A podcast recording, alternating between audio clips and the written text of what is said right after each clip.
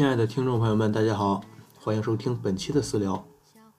在上一期节目跟您讲了这个春节晚会的故事之后呢，这个太宏观、太大，感觉跟我这个平时的风格不太一样，所以这种节目呢，我们打算以后作为一种特别篇的节目来出。什么叫特别篇呢？就是我不会每期都跟你聊这种特别那什么的，更多的呢，聊的还是身边的故事。其实我一开始提出这个决定的时候呢，我们的这个节目组啊是很纠结的。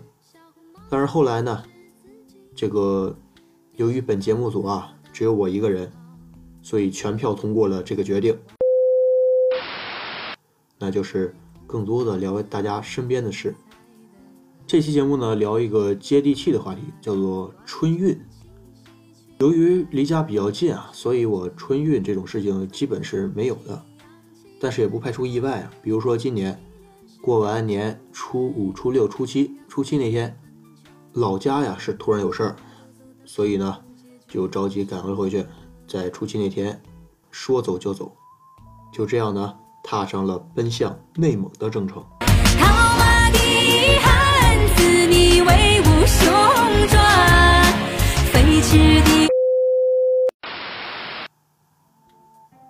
说到这个内蒙呢，大家的第一反应也许就是一种大草原、蓝天白云。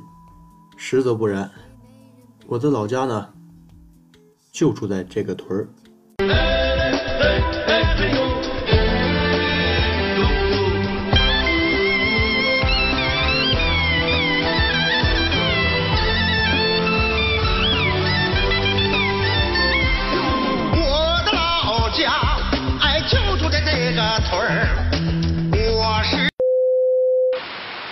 这个住在大兴安岭上的屯儿，在去的路上呢，要坐火车。坐火车的时候呢，听见候车室里一对母子在对话。小男孩啊，一脸真挚地望着妈妈，对妈妈这样说：“妈妈为什么不给我买练习册呀？”妈妈语重心长地对他讲：“孩子，因为我不想让你写作业。”妈妈，妈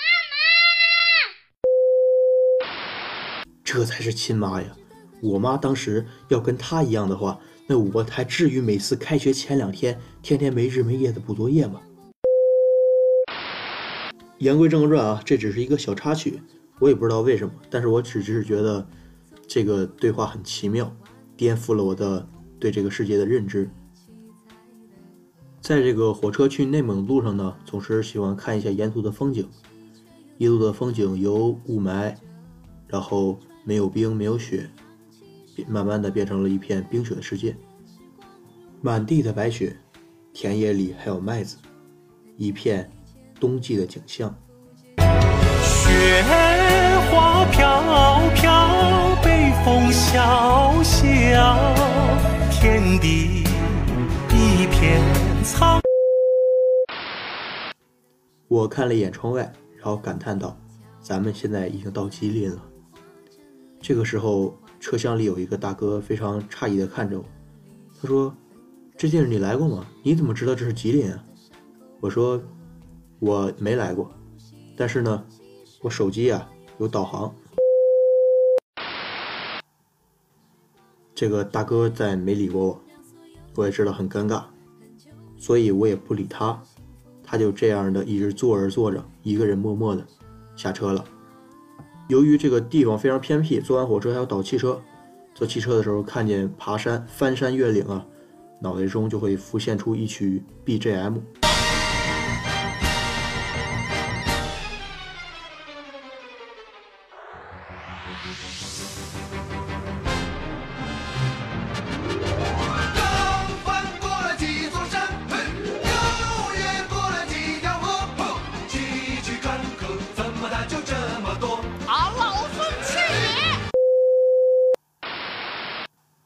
在我到了地方以后呢，再一抬头，看见的是四周四面八方的山脉，以及脑袋上的蓝蓝的天空、白白的云。这一切仿佛和我之前的那个城市喧嚣的城市一点都不一样。这里十分安静，有星星，有月亮，还有茫茫的冰雪，没有一点点雾霾，空气非常的洁净。有牛羊，有这有那，还有满地的动物的粪便。也不知道谁家牲口，然后拉一地，导致我没看见，让我踩了一脚。还好是冬天吧，冬天没那么大味儿。在去了以后，待了几天之后呢，把这个事情都办完了，我就这样自己就一路回到了家，回到了这个城市。在回来的一路上呢，可以说是我所经历的人在囧途。由于考虑到我如果回忆这种事情呢，情绪会出现一些很大的波动，所以啊，作为一向懂文明、讲礼貌的我，嘿，讲文明、懂礼貌的我，就决定将这个事情放在心里。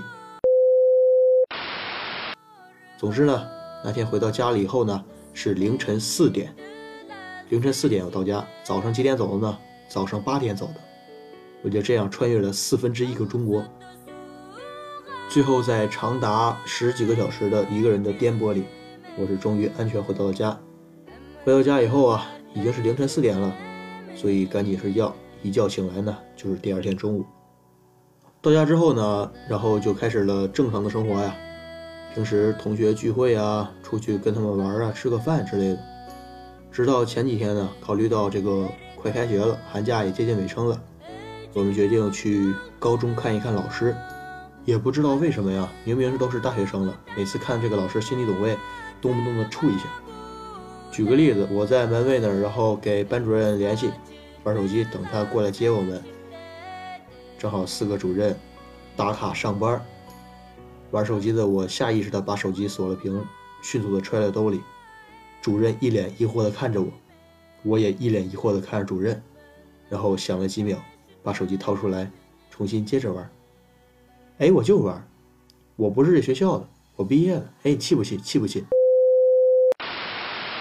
接下来呢，同行的几个人呀，就为我所做的这种神经兮兮的行为感到了深深的好笑，并且对我展开了一顿疯狂的嘲讽。等到班主任来接我们以后呢，进了学校，我们就开始寒暄，挨个老师寒暄。但是跟老师聊天呢。你会发现没有什么话题，聊来聊去啊，还是那几句。总共几科老师？六科老师。这些话说了六遍。你在哪儿呢？学什么的呀？挺好的吧？哎呦，不错。他们还算好，最可恨的是我。你在哪儿呢？石家庄。哎呦，离家挺近啊，挺不错。我说啊，是不错，雾霾大点。学什么的呀？学中医。哎，来正好，给我号号脉。我见了六个老师，六个老师每次说我学中医以后，听到我这句话以后，撸胳膊挽袖子冲着我，让我给他号脉。一毛钱都不给我，一百块都不给我，你不丢人，我不丢人，把我甩在这里干嘛？都不给我，一百块，一百。你说这气不气人？后来呢？这句话我又向他们说了六遍。老师啊，我是学中医，但是这个中医啊，号脉呀。不是那么容易学的，所以啊，我现在还不会。等我以后呢，有时间了再来找您，给您号号脉，您看行不行？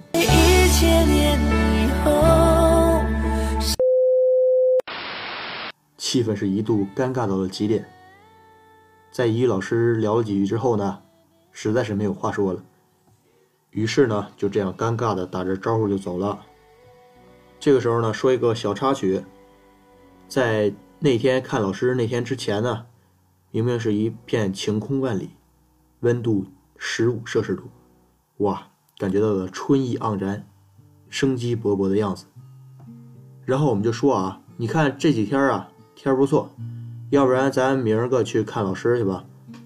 好，就这么决定了，趁着天气好赶紧去。于是呢，第二天啊，大风。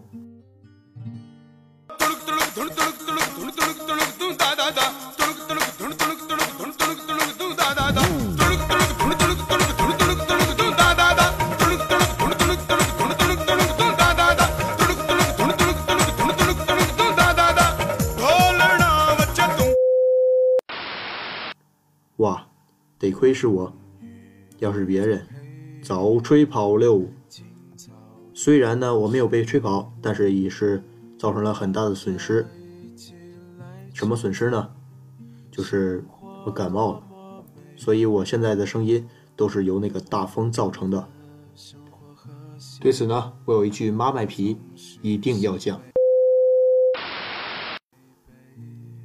在我们这个河北沧州啊，有一个习俗，正月十六六百病。在这一天呢，很多人都会在晚上选择出来遛弯儿。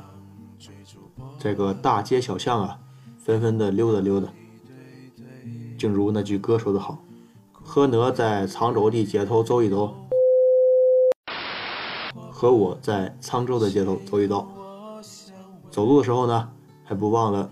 扔一些硬币，这个是象征着一个对来年的美好的祝愿，因为破财免灾。扔一些硬币呢，象征着明年的灾祸就可以去除。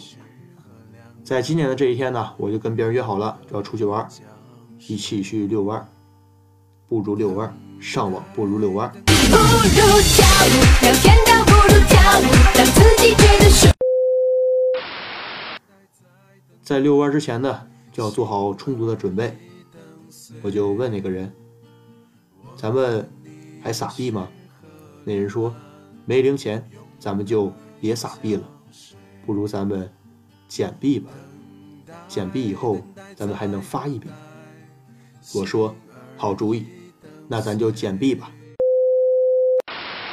这个哥们呢，在出发以后呢，一直眼睛目不转睛地盯着马路，然后捡到了很多的硬币。从此之后呢，我们亲切地管他叫做“捡币之王”。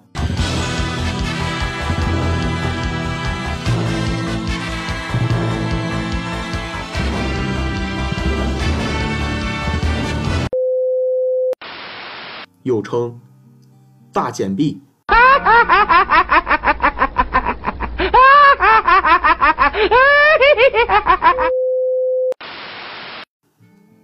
好的，本期节目到此结束，感谢大家的收听。还是那个无聊的配方，还是那个无聊的味道，相信大家已经昏昏入睡了。在下期节目呢，我会争取给大家带来一期精彩的节目，感谢大家的收听。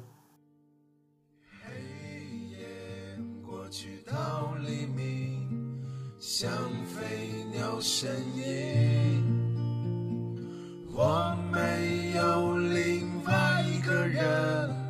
只等你来临，我的生活和希望总是相违背。